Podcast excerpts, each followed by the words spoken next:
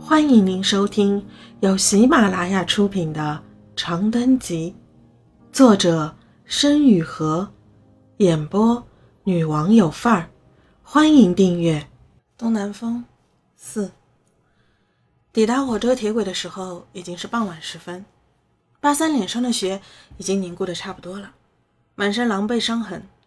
甘运来皱了皱眉，把自己的手从八三冰凉的手中抽出，不解地问道。你选的地方就是这儿吗？害你的人大概已经死了，你还打算要死吗？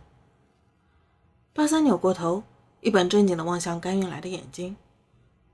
反正我在这个世界上也没什么牵挂。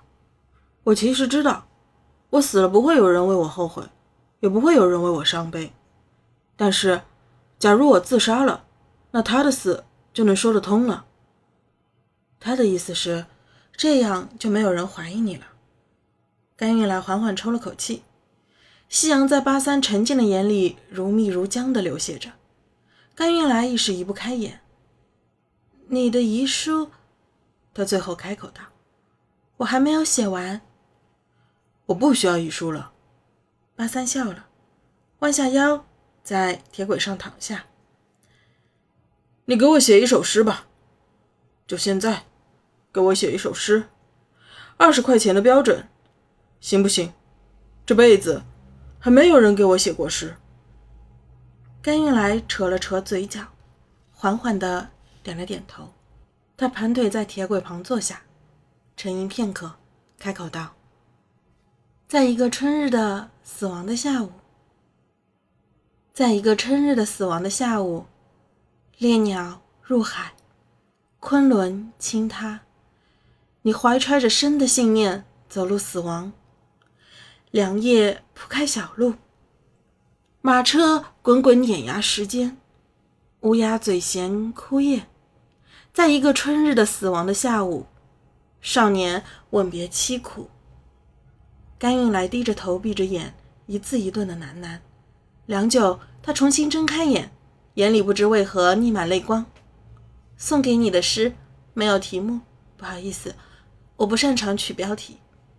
八三眼静静地看着他，不远处火车汽笛响起。我想和你接吻，他忽然道：“可以吗？”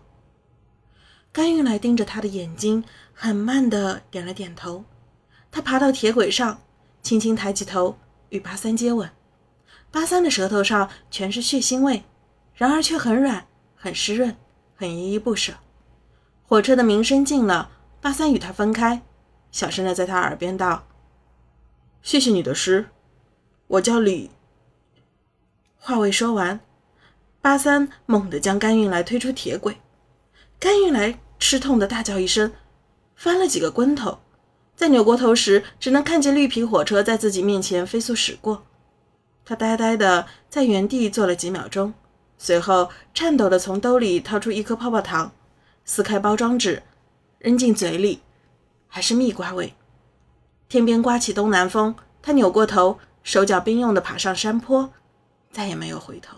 听众朋友，本集已播讲完毕，请订阅专辑，下集精彩继续。